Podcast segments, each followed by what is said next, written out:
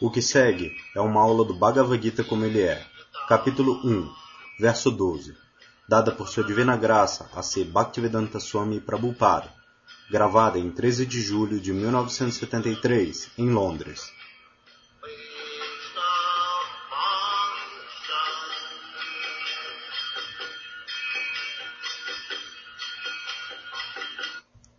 Pradyumna Prabhu leu o verso do Bhagavad Gita. Então Bhishma, o grande e valente patriarca da dinastia Kuru, o avô dos lutadores, soprou sua concha bem alto, como o rugido de um leão, produzindo júbilo em Duryodhana. Srila Prabhupada inicia a explicação. Então, Duryodhana estava duvidando. Meu avô, Bhishma, ele é mais inclinado afetuosamente para com o outro grupo. Assim pode ser que ele seja brando na luta. Então, com o objetivo de encorajar Duryodhana, Tasya Sanjanayanhara Sham, não pense que eu sou clemente, eu sou forte. Imediatamente para encorajá-lo, ele soprou seu búzio. Hoje em dia eles usam corneta. Antigamente, os búzios eram usados pelos reis. E não que nos dias modernos a luta toma lugar, os pobres soldados, eles vêm para lutar e os líderes, eles permanecem em um local seguro. Não é dessa forma. Todos eles vinham, Kshatriya. Bhishmadeva veio, Duryodhana veio, Arjuna veio, e face a face eles tinham que lutar. Não que os pobres soldados lutariam e eles permaneceriam no lugar seguro, não. Assim, Tasya Sanjanayan Harashan Kuruvrida, ha.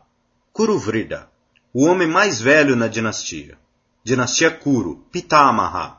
Ele é o avô de Arjuna e Duryodhana o tio mais velho de Dhritarashtra, o irmão mais velho de seu pai. Ele era um homem muito velho, Brahmachari. E naquela idade também, ele estava aceitando o risco de lutar. Este é o espírito Kshatriya. Não que apenas Dhritarashtra estava escapando. Não escapando, porque ele era incapaz fisicamente, cego. Por isso ele não veio para o campo de batalha. De outra maneira, mesmo Bhishma, em tal idade avançada, ele também veio. Este é o espírito Kshatriya. Quando há luta, não há descanso. E luta significa ou outro grupo deve ser morto, ou eu serei morto. Não que sem qualquer decisão a luta será parada. Não, isso não pode ser. Quando existem dois grupos, deve haver agressão, um grupo. Assim a decisão é que ou você me mata ou eu mato você. Não que sem matar, sem ser morto, um de nós. A luta não pode parar. Assim como o Jarasandha estava lutando com Bima. Durante o dia, a luta acontecia, e à noite Bima era convidado de Jarasandha. Como convidado é honrado, respeitado, todas as festas. Mas durante o dia, a luta acontecia. E esta luta continuou por 28 dias. Ainda não havia decisão. Então Krishna deu uma sugestão. Bimacena, que Jarasandha ele tem um defeito. Ele é colado, dois corpos reunidos. Então, se você parte ele no meio, então ele será morto. Assim, mais tarde, Bimacena aceitou aquela política e Jarasandha foi morto. Assim, entre os kshatriyas, quando existe luta, a menos que um grupo seja morto, a luta não pode parar. Isto é a Batalha de Kurukshetra. Veja a história dos antigos reis e kshatriyas, como eles eram determinados. Esta é uma das qualificações do kshatriya, não fugir da luta. Quando existe desafio de luta, imediatamente o kshatriya aceita. Este é o espírito kshatriya. Ishwarabhavancha e governar sobre os outros. E caridade. Estes são os sintomas do kshatriya. Eles são descritos no Bhagavad Gita. Qualificação brahmana, qualificação kshatriya, qualificação vaishya, qualificação shudra. Assim, um arranjo muito bom, civilização védica. Todo mundo é guiado pelo superior.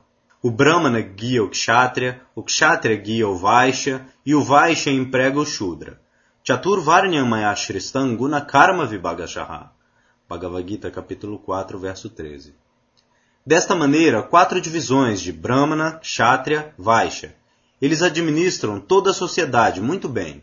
Os Kshatriyas, como o negócio do Kshatriya era proteger os cidadãos, similarmente, o dever do Vaishya era dar proteção aos animais. Krishi Goraksha Vanijam Vaishya Karma Swabhavajam. Bhagavad Gita, capítulo 18, verso 44. Vaishya. Eles devem se ocupar na produção agricultural. e em dar proteção às vacas. Isso é especialmente mencionado. Goraksha. Goraksha. Proteção às vacas. É um dos itens dos assuntos do Estado. E agora não há proteção às vacas.